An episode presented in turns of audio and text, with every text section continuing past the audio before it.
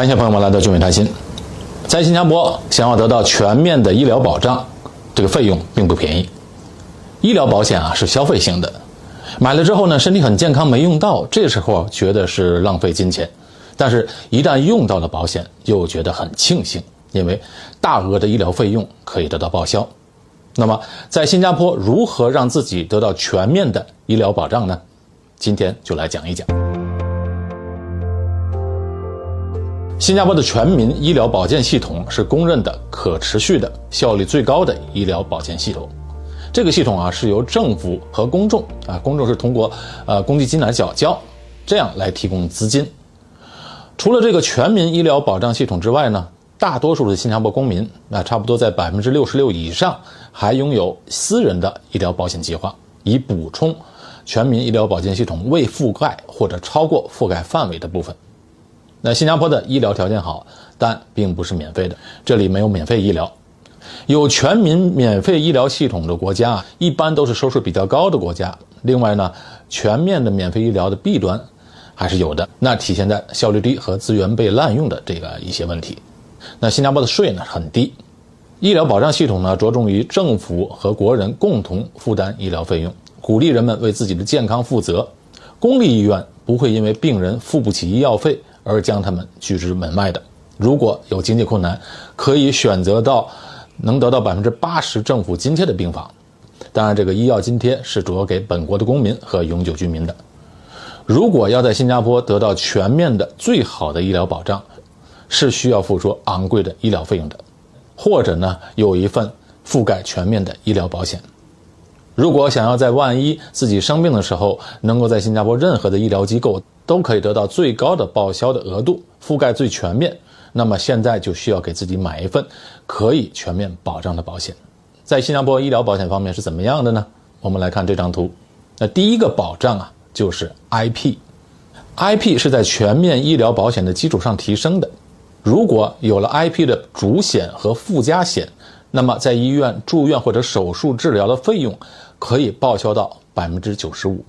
我自己所有的客户都在我的建议下配置了 IP 的主险和附加险，可以报销到百分之九十五的医疗费用，每年最高的自付额的上限为三千块。当疾病来临的时候，不需要为医疗费用担心。不过，IP 也分为全面保障私立医院和公立医院，也只有保障公立医院的 IP，前者比后者贵了不少。如果您能负担得起私立医院的 IP 保费，那么，请对自己好一点，这样当疾病来临的时候，你会有更多的选择。当然，如果只保障公立医院报销的话，同样能够得到很好的治疗，只是选择面和舒适度会差了一些。有了 IP 的保障，在面对大额医疗支出的时候，就能够坦然面对，安心休养。这个医疗费用啊，到时就由保险公司去处理吧。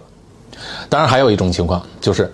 当一个人患上重病之后，虽然得到了良好治疗，也康复了，不过大病之后恢复和休养是一个长期的过程。比如说，癌症普遍上认为的恢复期是五年。那么，想要在治疗之后多休息、多休养，能够减轻工作压力，甚至是停止一段时间的工作，那对病情的恢复是有极大的帮助的。不过呢。很多人实际上是很难做到这一点，那是因为家庭的日常开销、房贷、子女教育的花费都要靠自己的收入来维持保证的。哎，这就是另外一个险种——重疾险的作用了。重疾险呢是第二个保障。重疾险不是用来报销医疗费用的保险，而是像寿险那样，它有一定的理赔金额。理赔金额越高，保费就越贵。通常配置重疾险的原则是以投保人五年的年收入的总和作为参考的保额，因为啊这个重大疾病的恢复期为五年，所以你看这个重疾险其实是保障收入的。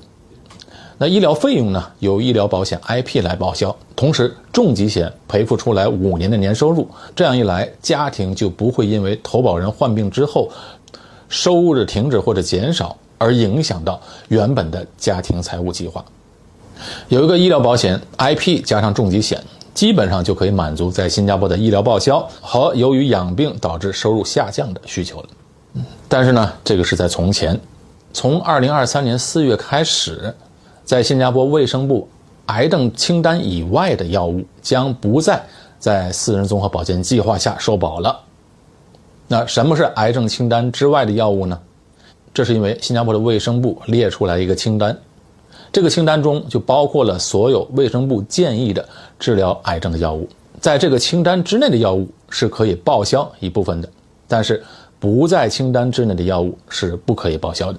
癌症清单之外的药物啊，是指未获得监管，这个监管当然是新加坡的卫生部未获得监管的情况下使用其他批准的药物。这些药物呢，有可能在其他的国家受到批准，但是在新加坡可能还未受到批准，也可能是这个药物仍处于实验阶段，或者呢是因为制药公司认为不值得花费时间和金钱来寻求批准。那为什么卫生部会列出清单呢？因为最近十年以来，新加坡的癌症患病率是大幅提高的，癌症治疗的费用也是水涨船高，所以这也是卫生部不得不采取的一个措施，不然的话，医疗保险的费用就会飙升。飙升到让人们负担不起的程度。那有人会问了，为何要用清单之外的药物呢？因为这个癌症治疗啊是个个性化的治疗，每位患者的用药不尽相同。有些患者可能已经用尽了清单内的选择，或者由于清单内的药物对一些罕见的肿瘤效力不够。另一种情况是啊，一些药物虽然被证明有效，但是它暂时还没有通过批准。二零二三年四月一日之前。如果配置了商业住院保险 IP，如果配置到了最高级别的附加险，住院治疗和癌症住院治疗或者门诊治疗都可以保障到每年的理赔顶线。各保险公司不同，大致在二十五万到两百万每年之间。这样一来就没有顾虑了。但是，二零二三年四月一日之后，商业的医疗保险 IP 将不再覆盖卫生部癌症清单药物之外的药物。换句话说，癌症清单之外的药物将不再受到理赔，只有附加险可以承担一部分的治疗费用。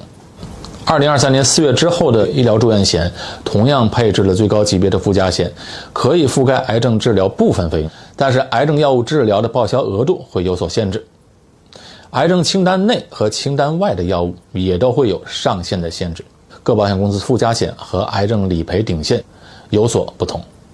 新加坡卫生部的统计数据显示，在癌症药物清单内的药物足够百分之九十的癌症患者的治疗。那对于公共管理方面，百分之九十的统计数字上是有意义的，但是具体到个人身上，谁都不会想成为那个百分之十。所以作为个人啊，如果有条件，最好再配置上第三个保障，那就是保证癌症方面的保险。保障癌症方面的保险有报销医疗费用的保险，无论是癌症清单内和清单外的药物和服务都可以报销。一般上啊，报销有一个百分之十的自付额，但是这个保险加上之后，可以大幅提高癌症治疗的报销额度。另外，还有一种癌症保险，它就像重疾险一样，保障一定金额保额的这个癌症保险。这类的保险啊，不报销医疗费用，但是在患上了癌症之后。提供投保金额的理赔。好，今天给大家分享了在新加坡医疗保障的话题。最后提醒大家，选择保险除了要比较各家保险公司的产品之外，也要找一位有就医经验和理赔的理财顾问。我们的团队成员都比较专业，不仅在就医方面能提供协助，而且有专门的理赔团队提供服务，在需要理赔的时候能够帮助客户快速有效的进行理赔。好，今天的节目就分享到这儿。想了解更多的新加坡的医疗保障的问题，可以联系我，微信号汉语拼音谭鑫横杠二 T A N X I N 横杠二，或者呢 WhatsApp 九六五六零零幺四。感谢朋友们的收看，我们下期节目再见。